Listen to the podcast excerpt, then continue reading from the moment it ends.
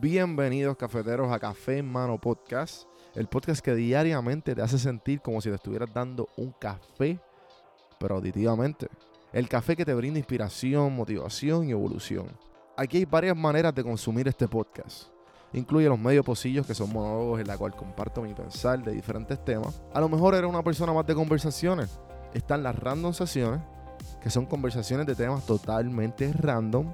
Y por último, están las entrevistas, hablando de los momentos más profundos del desarrollo de diferentes tipos de personas. Ahora, coge tu café en mano, disfruta, relájate y vamos a empezar lo que hay para hoy. El podcast es traído a ustedes por Puerto Rico Sin Filtro. Puerto Rico Sin Filtro te ayuda a ti con tu negocio, con tu marca personal y especialmente con tu podcast. Yo soy parte del equipo de PR Sin Filtro y si entras a cafemanopodcast.com y ves el botoncito de reservar consulta, vas a ver todos los servicios que ofrecemos. Ya hemos ayudado a gente con los intros, eh, haciendo su podcast, creando sus páginas, bueno, con un montón de cosas. Así que acuérdate, me escribes a mí en Don Juan del Campo en todas las redes o entra a cafemanopodcast.com para más información. Por si no sabía, Café Mano es parte de la red de podcast de PR Sin Filtro. Si entras a prsinfiltro.com slash podcast, ahí están todos los podcasts que poco a poco la familia sigue creciendo. Ahora mismo está el Pocket con Ana Resto, repara tu crédito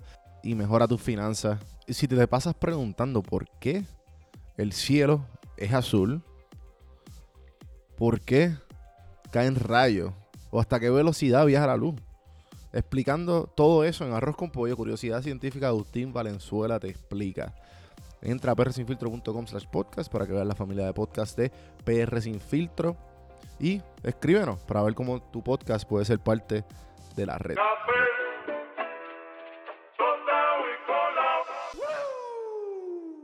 Señoras y señores, pueblo de Puerto Rico. Y bienvenidos a la gente que no es de Puerto Rico, a este programa. Que se llama Café en Mano. Pues el, el animador, señoras y señores, se llama Juan Víctor. Gracias, Comay, por ese intro.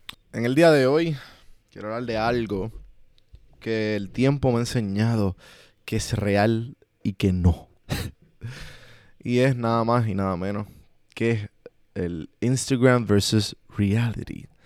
Esto se ha convertido en una moda eh, reciente en las redes sociales Um, que básicamente Instagram versus la realidad. Y, y pues esto fue algo que yo fui aprendiendo con el tiempo. Creo que como empresario, quiero empezar como esta historia, como en proceso de ser empresario. Eh, al principio, cuando yo hice mi primer blog de PR Sin Filtro, se enfocaba en fotografía de los diferentes lugares de Puerto Rico.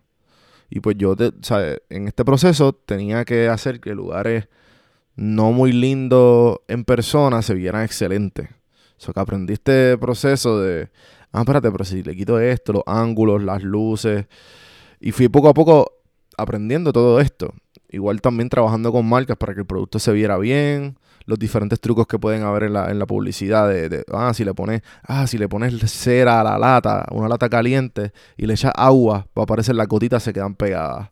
Cositas así que, que hacen que el producto se vea appealing, que se vea más lindo en la cámara. Y, y pues esto con el proceso pues fui aprendiendo. Igual, mm, demasiada gente me enviaba fotos, especialmente mujeres en traje de baño, me enviaban muchas fotos, o sea, tallaban a PR sin filtro. Y tú veías también las mujeres que, diablo, esta, esta, esta, tipa es hermosa, esta tipa está bien buena, esta tipa es una jeva, que no sé qué. La veías en persona, una tipa súper normal, ¿sabes? Que la, la, la tipa es extremadamente fotogénica o simplemente sabía hacer posiciones, sabía usar con el lighting, todo es no real. Lo, que, lo que sale en Instagram no es real, lo que sale en las redes sociales no es real. Tú controlas la narrativa 24/7, la gente controla la narrativa 24/7.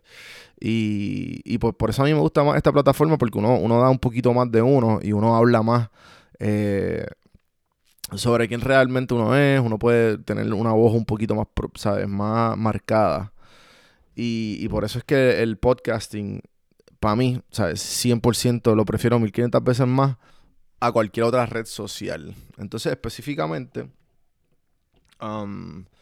yo hablé de esto en la entrevista de Gino, del Fake It Till You Make It, y, del, y de diferentes cosas de que, pues, obviamente el flex me acuerdo que una vez yo estaba haciéndole, estaba manejando las redes sociales a un cliente y él me dice, no, que tenemos tantos centros de distribuciones, que tenemos, qué sé yo, qué caramba, o sea, me estaba diciendo las cosas positivas que tiene. Yo, mira, vamos a enseñarlo, o sea, esto es una compañía que empezó hace como un año y medio atrás, vamos a, ah, no, que yo quiero ser humilde, que no sé qué, yo, o sea, no se trata de humildad, o sea, sí, está bien, o sea, eh, está bien que tú como persona quieras ser humilde, pero cuando tú estás tratando de vender un producto, cuando tú estás tratando de, de, establecer una seriedad, tú tienes que establecer algunos puntos.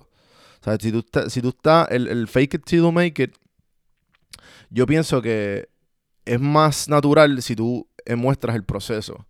Sí, hay, yo he sido víctima del fake it till you make it y yo lo he logrado, y yo lo he hecho.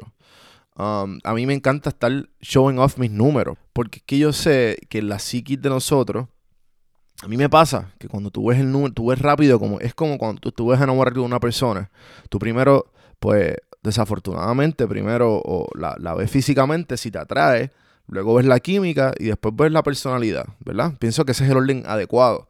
Puedo estar mal. Eh, igual con las redes sociales, tú vas primero como que los números, o sea, ver los followers, después ver los, los likes, si, si cuadran con los followers, y después ver los comments, el engagement. Como que eso algo es natural, no sé, pues obviamente que yo vivo las redes sociales, pues es un poquito más, eh, es un poquito más marcado conmigo porque se, he bregado con, brego con eso y sé un poquito más.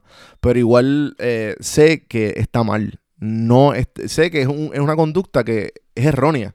Tú no deberías ver eso, tú deberías de enfocarte en el contenido. Hay gente que, que tienen bien poquitos seguidores y el contenido está excelente. Exhibit A. Yo pienso que mi contenido es bien genuino y bien natural. Y, y pues obviamente no doy lo que las masas dan. Porque yo hago lo que a mí me gusta y yo, pienso, yo quiero dar el granito que, es real para mí. Um, y eh, otra de las cosas que, cuando estaba empezando en PR Sin Filtro con mi, con mi socio, Carlos Aponte, él me dice, Juan B, estamos buscando un modelo de negocio para, para este blog de turismo. Y él me decía, acuérdate que hay compañías que no importa los seguidores, porque me acuerdo que estamos buscando fotógrafos. Y pues yo, pues dejándome saber, empezando, dejándome saber por los números. Pues, ah, mira, pues mira este fotógrafo. Y él, él me, me, refería a gente que llevaba 15, 20 años en la industria y tenían 200 seguidores, 300. Y él, acuérdate, pero este tipo hace producciones de no sé cuánto, ¿me entiendes? Que este tipo brega con marcas, yo no, ¿sabes?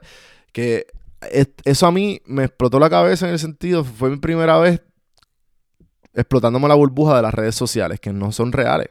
Después de ahí, pues uno poco se va dando cuenta que ya las fotos, el lighting, los stories, ahora con la evolución de los stories con el tiempo, vemos que todo es, este, es o, queremos eh, demostrar lo que pensamos o, o como que aparentar que estamos haciendo algo que más cool que yo para, para darle FOMO a la persona.